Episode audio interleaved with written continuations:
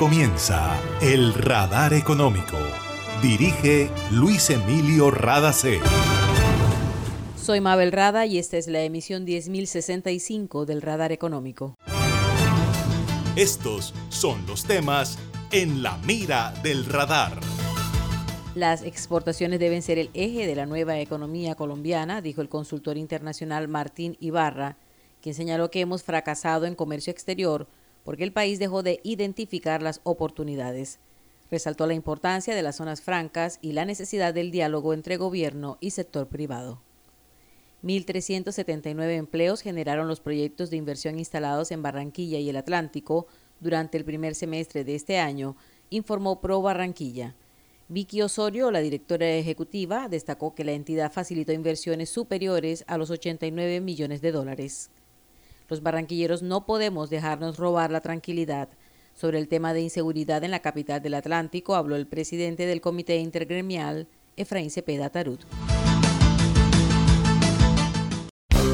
En Gases del Caribe tenemos una nueva línea de WhatsApp para atender tus solicitudes relacionadas con nuestro servicio. Escríbenos al 605-322-7000 y obtén respuesta inmediata. Recuerda 605-322-7000. En Gases del Caribe, tus trámites a la mano. Estamos contigo. Vigilado Superservicios.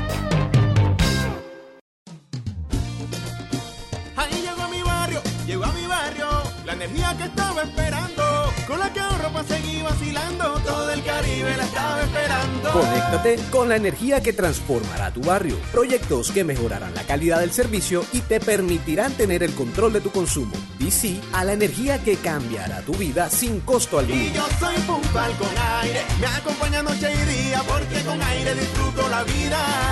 Aire. Nuestra energía nos inspira a generar actos responsables con la sociedad, la tierra y el medio ambiente. Estamos evolucionando somos GESELCA, energía que hace bien.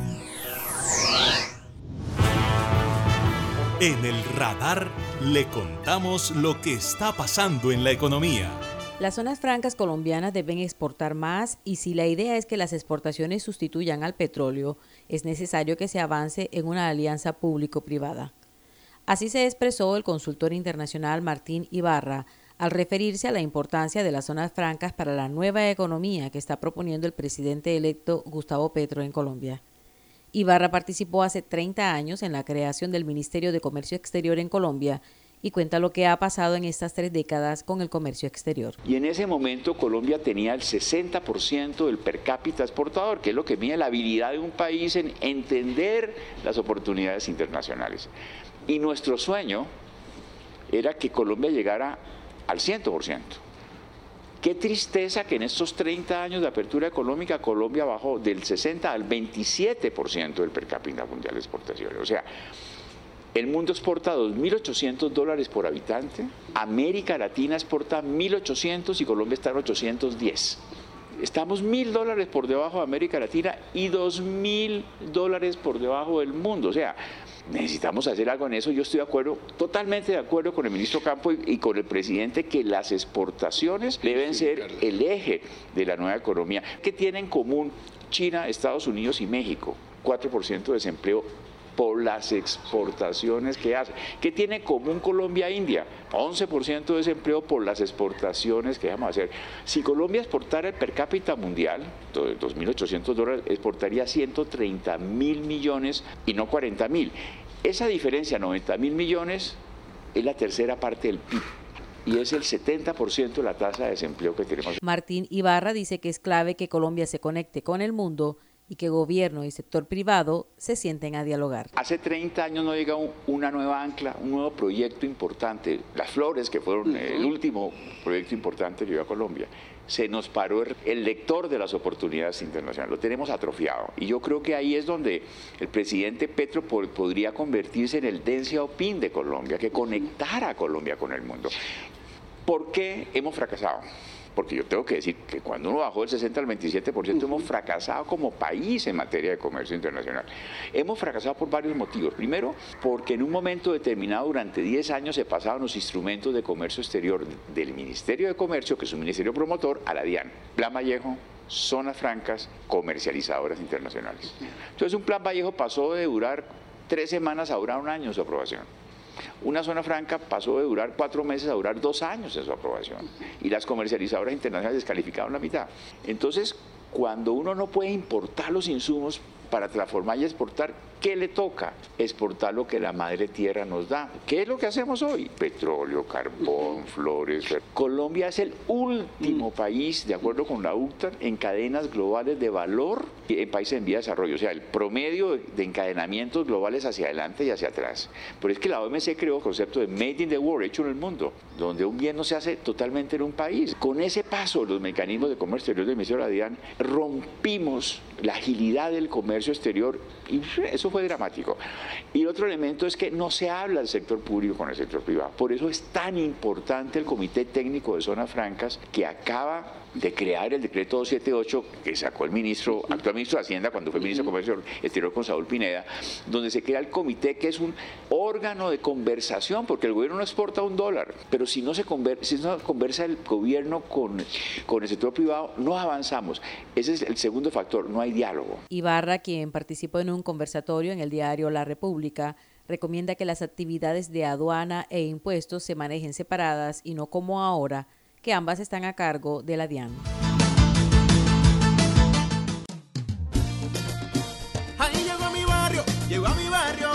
Energía que estaba esperando, con la que ahorro para seguir vacilando, todo el Caribe la estaba esperando. Conéctate con la energía que transformará tu barrio. Proyectos que mejorarán la calidad del servicio y te permitirán tener el control de tu consumo. DC a la energía que cambiará tu vida sin costo alguno. Y yo soy puntual con aire, me acompaña noche y día, porque con aire disfruto la vida. Aire. Para reportar escapes o emergencias de tu servicio de gases del Caribe, marca la línea 164 desde tu teléfono fijo o celular y recibe la mejor atención de nuestro personal calificado de manera oportuna y eficaz. Línea 164, disponible las 24 horas, los 365 días del año. También puedes marcar a la línea nacional 018000 91 34. Tu línea amiga 164 de Gases del Caribe. Estamos contigo. Vigilado Superservicios. Evolucionar es adaptarse a nuevos comienzos. Estamos listos para innovar, crear y construir futuro juntos. GESELCA es energía que une, transforma y hace bien. Está escuchando el radar económico. Pero Barranquilla presentó un balance de sus actividades durante la primera mitad de este año. Vicky Osorio, directora ejecutiva de la entidad, dijo que los esfuerzos se han orientado a la construcción de Barranquilla y el Atlántico como un territorio competitivo con desarrollo económico, cohesión social y calidad de vida. Así resumió la directora ejecutiva de Pro Barranquilla lo que han logrado este año. En este primer semestre de 2022 hemos cumplido con esta misión a cabalidad, obteniendo importantes resultados que nos motivan a seguir trabajando por el desarrollo de Barranquilla y el Atlántico.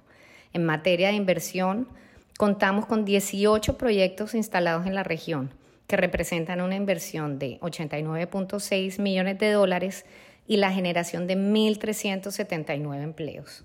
En el frente de turismo, de eventos y reuniones, logramos captar y o apoyar 23 eventos corporativos pertenecientes a los sectores de energía, logística, entre otros, cuya realización representará una derrama económica estimada en más de 29 millones de dólares y la movilización de más de 27 mil turistas corporativos de origen local, nacional e internacional dentro del destino. Osorio resaltó que Pro Barranquilla enfoca su trabajo en tres ejes estratégicos, la atracción y retención de inversiones, el desarrollo de una agenda sectorial y la promoción del destino para la industria de reuniones. Agregó que, además de motivar a las empresas para que organicen sus eventos en Barranquilla y el Atlántico, buscan que encuentren un ecosistema conectado que facilite su instalación en el territorio. Aunque la alcaldía de Barranquilla anunció refuerzos en la policía y acompañamiento a los conductores de buses, todavía hay mucha intranquilidad en la ciudad, especialmente porque está claro que el problema de extorsión por parte de delincuentes es de vieja data y exige un manejo integral. Más allá de capturas de miembros de las bandas delincuenciales que a veces permanecen muy poco tiempo en las cárceles, los barranquilleros esperan resultados contundentes y que esas estructuras sean desmanteladas. Con el reciente paro de buses por temor de los conductores a perder su vida, el problema de inseguridad en la capital del Atlántico quedó expuesto.